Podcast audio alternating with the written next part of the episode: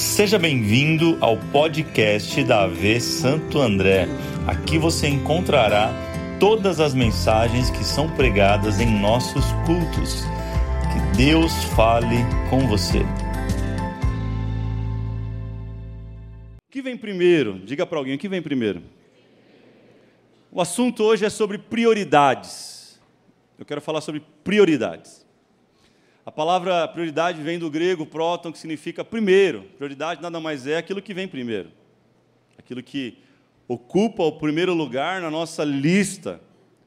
Quantos aqui tem prioridades bem definidas na sua vida? Deixa eu te conhecer. Quem tem prioridades bem definidas? Muito bom.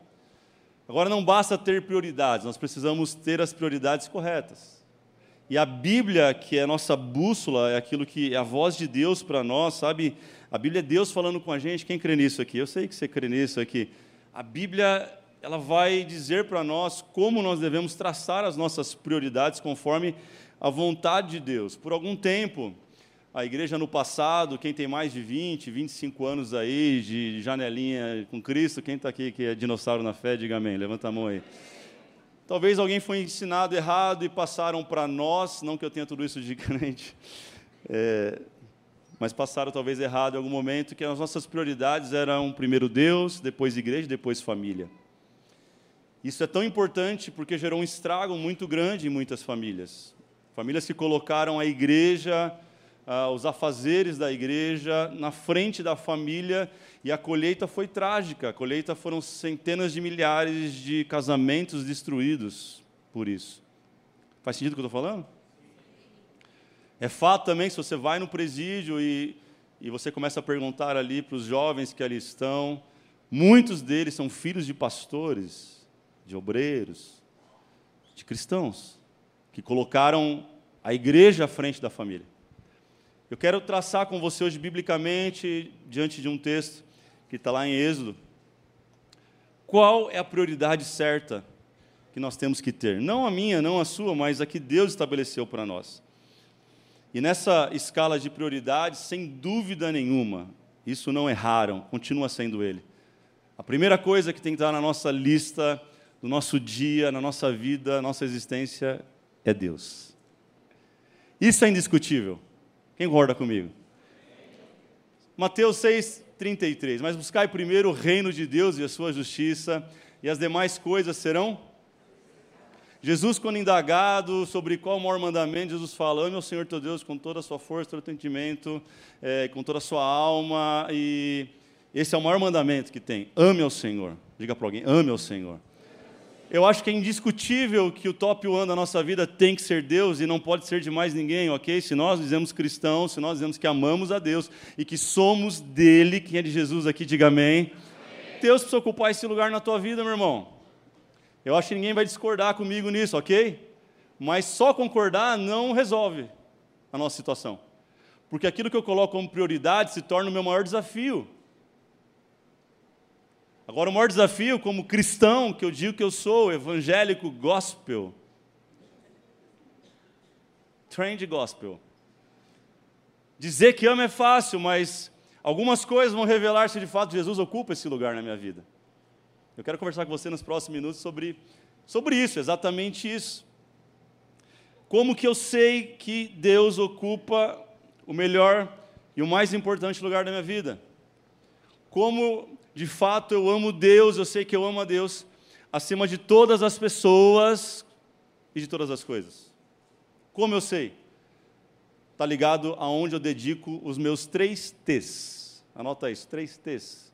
Isso é cultura nossa. Tem a ver com generosidade, lembra? Tempo, talento e tesouro. Aonde eu dedico tempo, talento e tesouro é onde está a minha prioridade, ou não? Ninguém coloca dinheiro em algo que não é prioridade, coloca? Claro que não, ninguém coloca tempo em algo que não é prioridade, ninguém coloca o seu talento à disposição de algo que não seja prioridade. Como dá tempo de falar dos três, vamos, vamos caminhar um pouquinho sobre tempo. A forma que eu e você gastamos o nosso tempo vai dizer se Deus é a prioridade ou não. A forma que nós usamos o nosso tempo, ou melhor dizendo, a forma, o quanto de tempo que nós damos para Deus e com Deus, diz se de fato Ele é a minha prioridade. Então não vem me falar que se você gasta 15 minutos por dia com ele, que ele é a tua prioridade. Porque você está gastando mais com Netflix, mais com qualquer outra coisa do que com Deus. Então a tua prioridade é outra, porque o teu tempo revela aonde está a tua prioridade. Faz sentido? Quanto tempo você tem gasto com Deus na sua vida? Essa é a pergunta. Ah, pastor, eu gasto uns 15 minutos, porque eu oro para. Quando eu acordo, dois minutos. Aí eu oro para a refeição, mais um. Aí eu tenho outra refeição, porque eu como demais, sou crente, o senhor sabe. Não, eu tenho café da tarde, mais um minuto. Janta mais um. Antes de dormir, eu jamais me esqueço. Deus, obrigado por esse dia. Jesus abençoa Deus, amém. Quem já fez essa oração? Quem nunca fez essa oração, gente? Quem nunca está lá com sono, gente? Depois da meia-noite, você já está, meu Deus. Aí você soma, você tem 10 minutos com Deus. Uau, realmente você prioriza Deus na sua vida? Eu acho que não. Eu acho que a ordem está invertida. Alguma coisa tem roubado o seu tempo, e se rouba o seu tempo, rouba a sua prioridade. E você está negociando um lugar que é inegociável, porque Deus deve ser o primeiro em nossa vida. Anote isso, Deus em primeiro lugar. O texto que a gente vai caminhar é sobre Êxodo 16. Tem a ver com a canção que nós cantamos, Girê. Aliás, se você não conhece a canção ainda, está no nosso canal, a gente gravou a versão dela, muito incrível, amém? Êxodo 16, 2 vai falar exatamente sobre o Jeová Jirê. Diz assim, verso 2: No deserto, toda a comunidade de Israel reclamou a Moisés e Arão. Disseram-lhe os israelitas: Quem dera a mão do Senhor nos tivesse matado no Egito. Lá nós sentávamos ao redor das panelas de carne e comíamos pão à vontade, mas vocês nos trouxeram a esse deserto para fazer morrer de fome toda essa multidão. Disse, porém, o Senhor a Moisés: Eu lhes farei chover pão do céu. O povo sairá e recolherá diariamente a porção necessária para aquele dia. Com isso os porei à prova para ver se seguem ou não as minhas instruções. Quem estava no musical percebeu como choveu o pão do céu. Que cena incrível, que tecnologia que teve aqui, sim ou não? Exatamente esse texto. O que está acontecendo? Voltando um pouquinho atrás, uh, rebobinando, nós chegamos num lugar onde o povo estava escravo no Egito por anos e anos e anos e anos, e Deus vai para tirar o povo do Egito. Usa Moisés para isso. Envia as pragas no final da história, resumindo para você, para a gente ganhar tempo. E ele sai do Egito, um povo que era escravo, que não tinha direito a nada, que trabalhava de sol a sol, que não tinha benefício algum, que ficava fazendo tijolo o dia inteiro eles estão agora no lugar da liberdade, no deserto. É deserto, mas é lugar de liberdade. Ah, mas é deserto, mas é o lugar onde Deus está nos levando para a terra prometida. Ah, mas é deserto e agora a gente quer comer, está com fome, com saudade da panela, carne de panela e pão. Muda os anos e o povo não muda.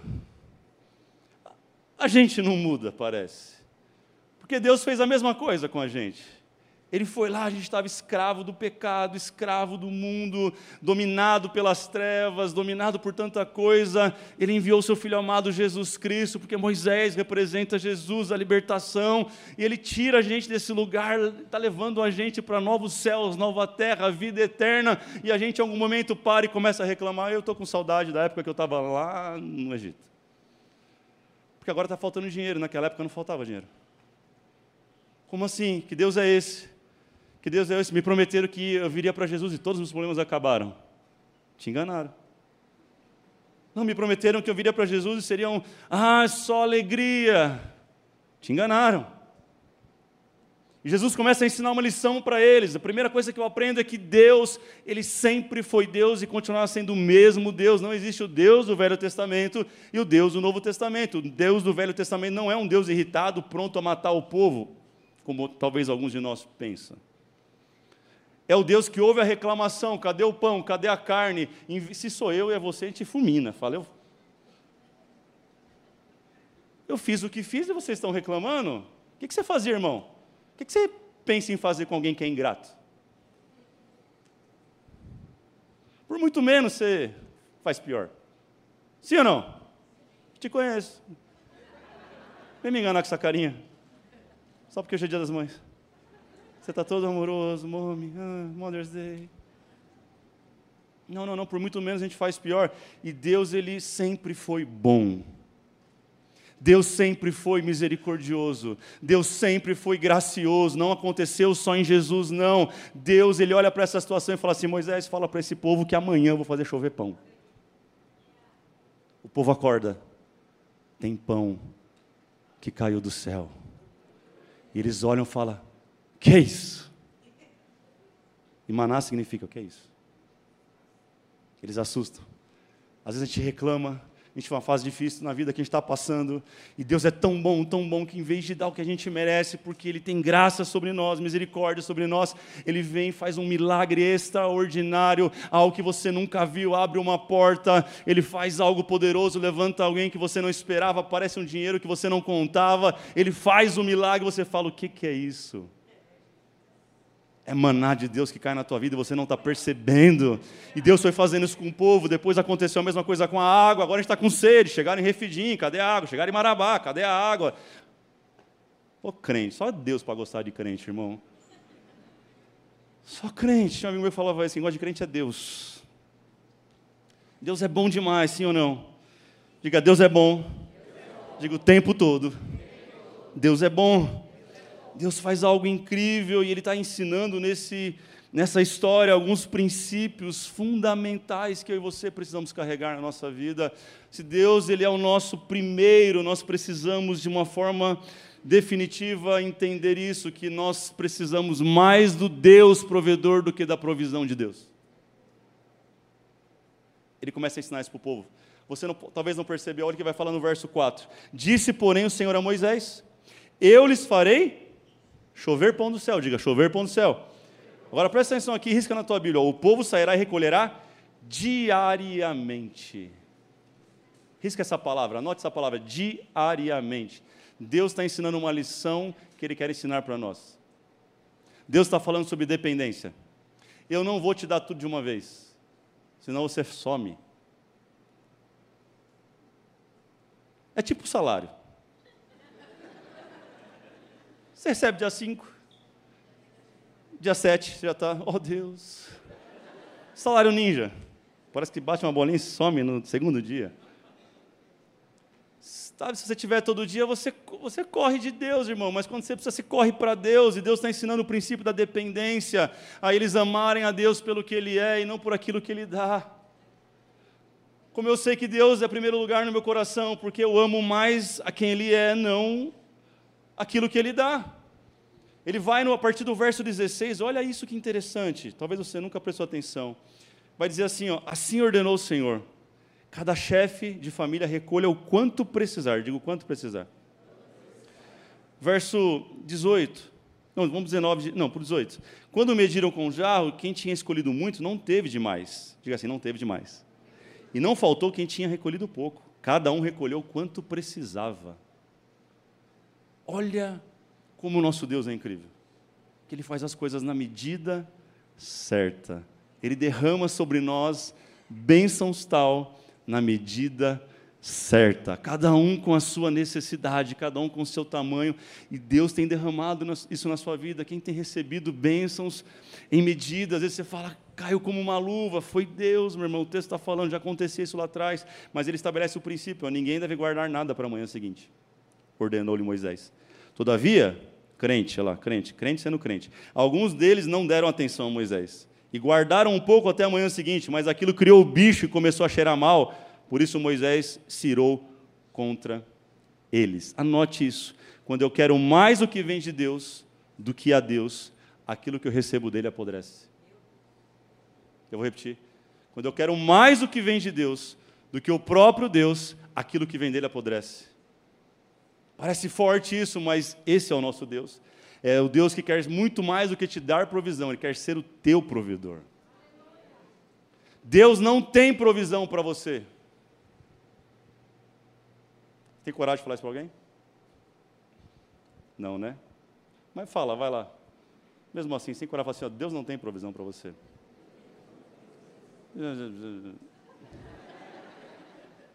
Escreve no chat aí: Deus não tem provisão para você. Sabe por quê? Ele é a tua provisão. Deus não tem amor. A Bíblia diz que Ele é amor. Deus não tem bênção para te dar. Não, sabe por quê? Porque Ele é a própria bênção. Tem a ver com o relacionamento com Ele, não com as mãos dele, mas com a face, com a presença, com a glória dele. Foi isso que Moisés entendeu um pouco mais à frente, quando ele, o povo está louco e Deus fala assim: Moisés, quer saber? A partir de agora é com você. Leva esse povo para a terra prometida, porque eu não aguento mais. Estou traduzindo a minha versão. Mas acontece praticamente isso. E ali Moisés dá uma declaração que toca o meu coração e, e me confronta. Ele fala assim: Deus, espera aí, espera aí. Se o Senhor não for até a terra, eu também não vou. Sabe o que está dizendo? Não adianta eu entrar na bênção, eu ter a bênção, sem o Senhor da bênção. E nós temos negociado esse princípio na nossa vida, colocando coisas, pessoas, no lugar de Deus. Temos condicionado quem é Deus a partir daquilo que nós recebemos ou deixamos de receber, mas nada que Deus dá pode ser melhor do que Ele mesmo. Eu sei que é uma palavra que não dá muito glória a Deus, porque a gente quer ouvir outra coisa. Sabe, quando eu quero mais a bênção do que o abençoador, eu começo a ter algumas áreas da minha vida mofada. É por isso que tem casamento com um bicho mofado. Porque nesse casamento, o Senhor não é mais o Senhor dele. É mais importante o casamento do que Deus. A prioridade está errada. É por isso que tem gente inteligente, você fala, uau, que cara inteligente, mas não vai para lugar nenhum, não acontece nada, porque a mente está mofada, porque Deus não está dominando o lugar, não reina nessa mente, onde Deus não reina, reina mofo. Ah, meu irmão, isso é sério. Deus quer o lugar de primazia, Ele não negocia a glória dEle, Ele não reparte com ninguém. Não podem servir a dois deuses, a Mamon e ao Senhor. Você vai amar um e vai odiar outro. Não tem como. Se Deus é o primeiro lugar na tua vida, Ele está acima de qualquer pessoa, de qualquer coisa. Se você quer isso para você, aplauda o nome dele, meu irmão. Fala, Deus, eu quero. Eu ainda não vivo, mas eu quero. Eu ainda não estou lá, mas eu quero. Eu ainda não cheguei, mas eu quero. Amém? Segundo lugar na nossa lista tem que ser a família. Diga família. 1 de Timóteo 5,8 vai dizer: se alguém não cuida de seus parentes, e especialmente dos, de sua própria família, negou a fé e é pior que um. O que me chama a atenção aqui é que ele define o que é família e o que é parente, porque são duas coisas completamente diferentes. Me perdoa falar isso no Dia das Mães. Onde estão os casados bonitos aqui, os casadão aí, casal 20, 30, 40, 50, 60, levanta a mão. Você é casado? Mamãe não é mais família. Poxa, pastor, você escolheu a mensagem no dia errado. Mamãe não é família. Mamãe é parente. Parente. Deixar a homem, pai e mãe, unirá sua esposa, serão uma só carne. Vão formar uma nova família. Se você casou, bonitão, quem casa quer casa, vaza, família. Quando, quando Abraão, Deus fala para ele assim: ó, sai da, da tua parentela. Agora você vai gostar, porque ele fala: deixa cunhado para trás, deixa sogra para trás deixa sobrinho, primo, tio, deixa essa raça tudo para trás. O que, que, que, que o incircunciso faz? Leva o sobrinho. O que acontece? Problema, porque ele misturou o que é família com o que é parente. Sabe por que você está tendo problema na vida? Prioridades. Tem cara casado que larga a esposa para atender a mamãe porque ela não sabe mudar de canal. Ah, deu um problema na net, filho, vem cá, corre. E ele sai desesperado, larga tudo, deixa a mulher no shopping. Você dá risada, mas já vi isso acontecer. Prioridade, diga para alguém, prioridade. Com os filhos acontece a mesma coisa, você acaba. Vem a maternidade, uau, que dia bom para falar sobre isso. Vem a maternidade, e vem os filhos, e a primeira coisa que muitas mulheres fazem é esquecer do marido. E agora é só o bebê, só o bebê, só o bebê, só o bebê. E aí já não fazia aquele negócio, sabe aquele negócio que começa com S, termina com O. Você já não estava fazendo há muito tempo, veio bebê aí. Agora é só quando muda a lua. Agora é só quando minguante, quatro vezes no ano. Prioridade. Eu estou com um bebezão de quase 17 lá, daqui a pouco está indo embora de casa. Sabe quem vai ficar comigo o resto da vida? Dani. Sabe quem tem que ser minha prioridade? Ela, porque ela vai ficar velhinha do meu lado. Vai me aguentar. As minhas chatice. Vai ou não vai? Vai ter que aguentar, eu tenho que aguentar as dela, irmão. Poxa. Cada um segura o seu rojão. Que tem marido que é. Deixa eu, peraí. Tem mulher que é chata, irmão. Tem ou não tem homens? Olha os pau mandados tudo aqui, ó. E agora, o que, que eu falo? Dia das mães, pastor. Eu tava, já tinha armado todo o recinto lá em casa, tem pétalas, não posso falar isso agora, senão vai estragar o rolê. Agora você quer ver? Elas, mas, mulheres, vamos dizer para mim, fala a verdade. Tem homem que é chato demais. Tem ou não tem? Você viu quem manda em casa. É. Não, tem cara que é tão chato, mas tão chato. Eu fiquei sabendo uma história.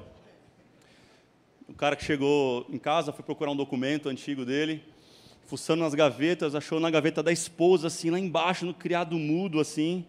Na última gaveta, achou uma caixinha com três ovos e um bolo, assim, de nota de 100. Contou, tinha três mil reais. Ele falou: que é isso? O que está acontecendo? Vou esperar a mulher chegar, e ligou, não atendeu. Daqui a pouco o Zil fala que eu estou chegando, amor, chegou 20 anos de casado. Falou, como é que você esconde isso de mim? O que, amor? Vem cá. Abriu a gaveta. O que, que é isso? É, é macumba isso aí? Três ovos dentro da gaveta, três mil reais de dinheiro. O que, que é isso, mulher? O que está acontecendo? Não. Isso é o seguinte: toda vez que você é chato comigo, eu guardo um ovo. E ele ficou feliz, cara. Falou, 20 anos de casamento. Três ovinhos falou, estourei. Aí ele falou, mas e esses 3 mil reais? O que é isso aí? Ela falou, então. Toda vez que soma quatro, eu vendo por 5 reais o ovo.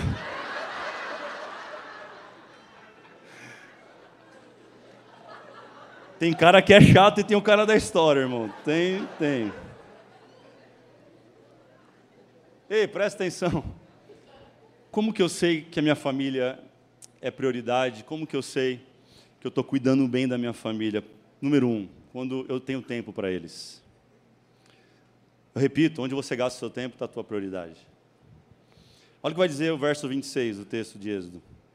Durante seis dias, vocês podem recolhê-lo, falando do maná. Mas no sétimo, sábado, nada acharão. Apesar disso, alguns deles saíram no sétimo dia para recolhê-lo, mas não encontraram Olha que estranho. Então o Senhor disse a Moisés: Até quando vocês se recusarão a obedecer os meus mandamentos e as minhas instruções? Vejam que o Senhor lhes deu sábado, e por isso no sexto dia ele lhes dá pão para dois dias. Fala assim: dois dias. No sétimo dia fiquem todos onde estiverem, ninguém deve sair. Então o povo descansou no sétimo dia. Diga assim: descansou. É um princípio que Deus está ensinando para a gente sobre prioridades. O descanso é uma prioridade. Você precisa dedicar tempo à tua família. Nós aqui na visão ocidental, oriental entende isso melhor, mas nós não entendemos o princípio do descanso. A gente acha que o descanso é uma recompensa porque a gente trabalhou. Então não é. É por isso que a gente fala assim, eu estou merecendo umas. Você acha que a férias é um pagamento do seu trabalho. É ou não é? Você pensa isso, fala a verdade, aí você pensa. Mas Deus nunca ensinou isso. Para Deus o descanso nunca foi recompensa de trabalho. Para Deus o descanso, anote isso no teu coração, se tiver, anota, você nunca esquecer. É um posicionamento de fé sobre aquilo que Deus já fez para você. Olha o que ele está dizendo. No sexto dia eu vou dar dobrado, para você não ter que trabalhar. Você tem que ter tempo para sua família, tem que ter tempo para Deus. Ele está falando prioridades. Quando, quando eu entender que eu não trabalho para descansar, mas eu descanso em Deus porque Deus trabalha por mim. Aí eu vou viver plenamente em Deus. Tua família precisa de você. Você precisa entender essa dinâmica na tua casa de alguma forma e criar um equilíbrio de forma que você consiga ter tempo para eles. E aí vamos entrar aqui num paradoxo, porque, pastor, então quer dizer que eu tenho que parar tudo e só ficar com a minha família? Não. Diga para alguém: equilíbrio. Eu já vi acontecer os dois extremos, e aqui mora o perigo. Tem gente que só quer saber de descansar, e aí a família não está nunca na igreja, envolvido com nada, não consegue se engajar em nada, não consegue estar no culto de jovens, não consegue fazer nada, porque os pais só descansam. Ah, sol, Guarujá, viajar. Ah, fez filho, Campo do Jordão. Não é isso, irmão. Equilíbrio, a vida é feita de. E aí você vai colher algo nos seus filhos, porque você não tem compromisso com a igreja, eles também não vão ter nunca. Porque os nossos filhos só vão amar aquilo que a gente ama. Quem torce por São Paulo aqui, abençoado, diga amém. Tem filho? Quem tem filho que torce por São Paulo? Teu filho torce para quem? Torce para quem, seu filho? Por quê? Porque ele ama o que você ama. Sabe que alguns filhos não têm amado a Deus como você gostaria que ele amasse? Fala para alguém assim, treta. A equação ela é simples. Eles não vão amar a Deus mais do que você. Dificilmente. Eles vão repetir o seu padrão. E o outro extremo também é completamente perigoso. Aquele que nunca descansa, nunca está com a família e só está na igreja, os teus filhos vão crescer odiando a igreja, porque a igreja se tornou um concorrente da família. E também você vai perder eles. Você precisa ter equilíbrio e dosar. Filhos, filhos é igual um passarinho. Se você pegar na mão e aperta demais, você mata. Se você, se você solta, ele voa. Equilíbrio, é a tensão entre o quanto eu devo segurar e o quanto eu devo soltar.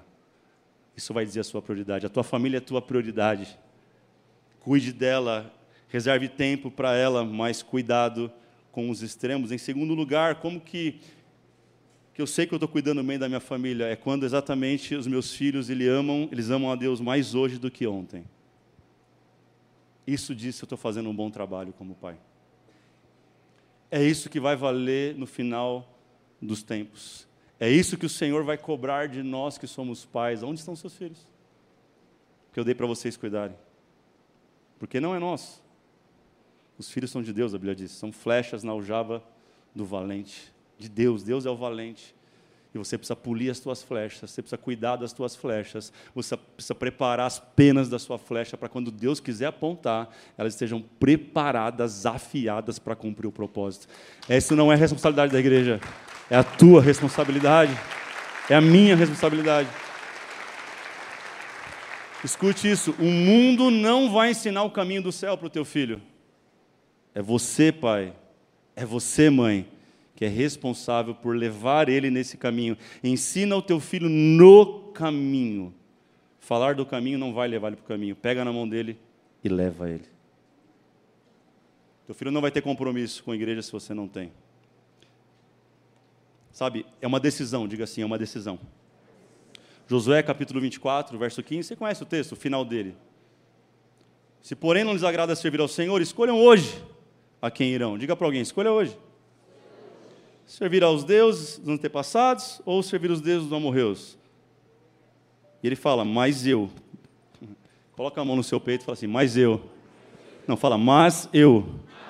E a minha casa e a minha família serviremos ao Senhor. É decisão.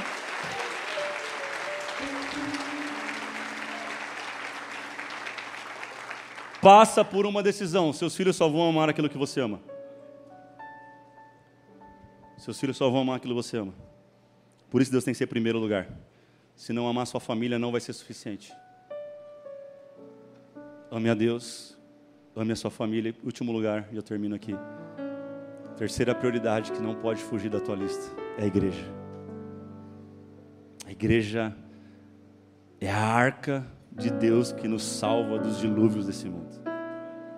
Pastor, mas igreja é tão difícil. É, eu sei que é difícil. Conta tem bicho de todo tipo. Igual a arca, lembra da arca? Tem de tudo, irmão. De tudo para todos, de todo jeito. Mas eu pergunto, quando veio o dilúvio, era melhor estar onde? Dentro da arca ou fora da arca? É melhor dentro da arca, com os bichos estranhos, com cheiro ruim. Mas esquisitíssimo, as macaquices às vezes. Sim ou não? Tem uns cavalos. Tem de tudo. Mas sabe uma coisa? é melhor ficar dentro. A igreja é a salvação para a humanidade. Eu não estou falando de igreja no lugar físico, tá? Também. Banalizaram a igreja nos últimos anos. Banalizaram esse lugar dizendo, não, não precisa mais, não, não, não, não, sou crente em casa, não, não, não é. Em casa você não está fazendo nada com seus filhos, vamos lá, fala a verdade. Ele malemar, você consegue trazer ele para orar aqui, quanto mais orar em casa. Alguns raros casos, mas na maioria a gente não faz, gente, a gente não consegue. A igreja é esse lugar incrível que o Senhor deixou para nós, e através da igreja, a manifestação agora do Espírito Santo. A igreja tem três funções básicas na minha vida e na tua vida. Ela está aqui para te instruir na palavra de Deus. A igreja ela está para isso. Ela está para proteger você do mundo, da, da, dos pensamentos mundanos, te trazer uma nova mentalidade. Ela está para gerar salvação na sua vida. A igreja salva, a igreja não salva, mas é o melhor lugar para você ser salvo. É dentro dela. Faz sentido? Diga assim: Deus, família e igreja. Timóteo fala isso também, verso 5 do capítulo 3. Pois se alguém não sabe governar sua própria família, como poderá cuidar da igreja de Deus? É por isso que a gente insiste com os voluntários e fala assim: quando você não estiver bem na sua casa, não serve não. É bíblico. Não inventamos isso não. Ninguém inventou a roda, não. Está na Bíblia. Sabe o reflexo de uma igreja saudável? é quando tem uma família por detrás saudável. Não tem como eu dar daquilo que eu não tenho. Às vezes é fato que a gente só para ministrar uma palavra que eu estou precisando, isso acontece, mas a minha família precisa estar estruturada. É a base para que eu possa fluir na obra de Deus e que eu possa fazer o que eu faço e para que você possa fazer o que você faça com alegria, com propósito, com significado. Tua casa precisa estar bem. Cuide da sua família e sirva a igreja com toda a sua força, com todo o seu coração. Seja servo, tenha o coração de Cristo. A igreja é uma bênção. Diga assim, a minha igreja. Se você crê, ó, diga assim, a minha igreja é uma bênção. Esse é o lugar do encontro. Enfim, eu termino com uma pergunta. Você quer o Deus da provisão ou o Deus provedor? Deixa eu melhorar. Você ama mais a Deus pelo que Ele pode te dar ou por quem Ele é? Se coloque de pé. Então.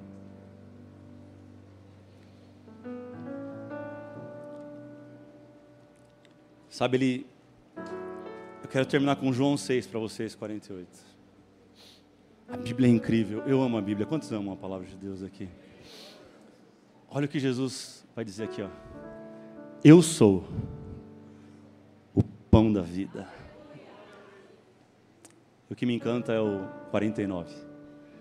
Os seus antepassados comeram maná no deserto e.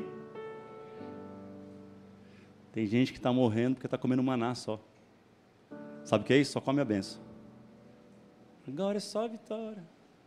Ixi, o YouTube bloqueando. Só que é a benção. Só que é um milagre. Só que é a porta aberta. O texto está falando. Comeram maná. Maná é milagre, irmão. Maná é coisa que ninguém nunca viu antes e depois. É algo absurdo, é um milagre que você fala assim: ah, o que, que é isso? Deus fez. E ele está falando: quem comeu maná morreu. Mas ele continua no verso 50 e diz: Todavia, aqui está o pão que desce do céu para que não morra quem dele comer. Melhor do que comer o maná é comer o pão vivo que desceu do céu. Ele é suficiente. Ele é suficiente. Ele é suficiente. Eu quero fazer uma oração especial pela tua casa, pela tua família hoje. Você que tem algum familiar que ainda não entregou a vida para Jesus. Eu quero que você levante uma de suas mãos, um filho, cônjuge, você que é solteiro, talvez seu pai, sua mãe, levante uma de suas mãos. Fica com sua mão levantada agora, feche os teus olhos, feche os teus olhos. Uau, quanta gente, você que está em casa também. Mas eu não quero orar sozinho, não. Nós somos igreja, somos um corpo, ok?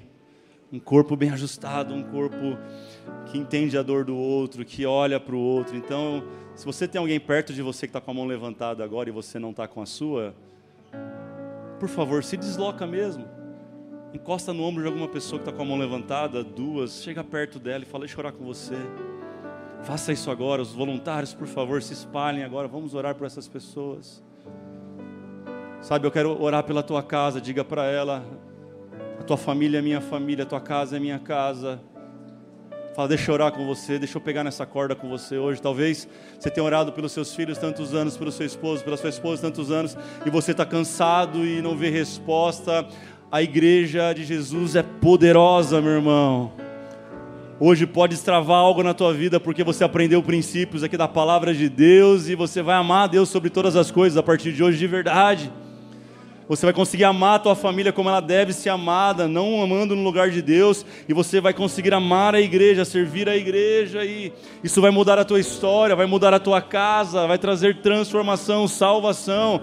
Senhor, em nome de Jesus eu oro, vamos lá, me ajude. Eu oro por cada um que tem um familiar, ó Pai, que ainda não te conhece, nós oramos agora, Senhor, entra, entra com salvação agora, alcança cada um dos seus filhos com poder e graça nessa noite, nós oramos.